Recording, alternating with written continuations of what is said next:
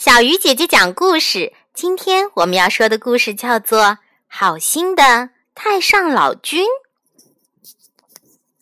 远古的时候，农民种庄稼不用除草，只要当当当一敲锣，杂草就会闻声死掉。久而久之，人们不靠天吃饭，连敬奉老天爷、玉皇大帝的事儿也渐渐淡漠了。天庭上的玉皇大帝发现敬奉他的人越来越少，十分生气，便派一位天神到人间使出法术，敲锣除草，从此不灵了。后来人们发明了钻木取火，开烘炉打制出了铁铲，用铲子除草，虽比不上敲锣除草那么省力，可总比用手拔草便利得多。玉皇大帝听说人间有了火，再次动了怒。于是他派精通火功的太上老君去灭人间的火种。太上老君虽是个体谅民间疾苦的老神仙，可也不能违抗玉皇大帝的旨意，只好硬着头皮从命了。太上老君驾着祥云来到一个小村庄，看到几个人骑在一棵大树上。艰难地用小树枝钻木取火，钻啊钻，磨烂了双手，汗水湿透了衣衫，方才取到一星点儿的火种。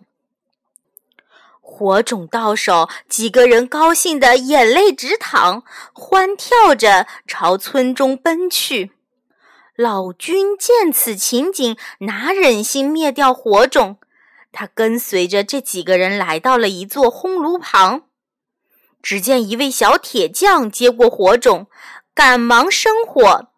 人们扇风的扇风，吹火的吹火，终于燃起了熊熊大火。小铁匠便操起家什打制铁铲，只听叮叮当当连声作响，一把把铁铲打了出来。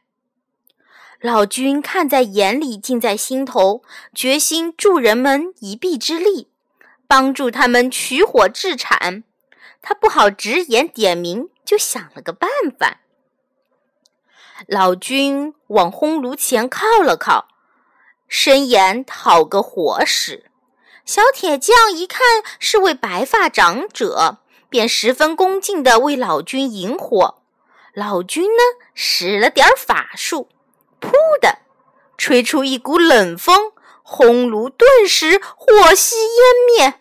老君转身拔腿就跑，生一次火多不容易，刹那间竟被他灭掉。小铁匠怒上心头，喝了声：“哪来的妖人？”便抄起一把铁铲追去。眼看快要追上，小铁匠将铁铲朝老君打了过去。只听“当啷”一声，火花迸飞。原来铁铲打在了一块大石上。再看老君，早已无影无踪了。小铁匠恍然大悟，才知道是太上老君前来点化取火的新方法。于是便打了一个火镰，取来石块撞击取火，比原来的钻木取火省力多了。小铁匠还发现打老君的那个铲子碰在石上折弯了，用这折弯的铲子一试，除草比往前铲省力得多。